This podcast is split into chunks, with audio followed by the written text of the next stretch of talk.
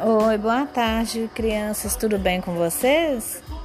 Então, eu sou a professora Rose, passando aqui para deixar um beijinho no coração de cada um. Beijo, beijo. Aí vem.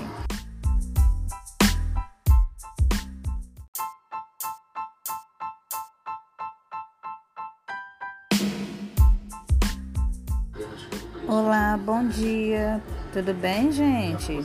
Passando aqui para contar uma história para vocês dos três porquinhos. O que, que você fez? É porque não dá, ó. Eu achei que dava alguma coisa, mas não dá não. Tá.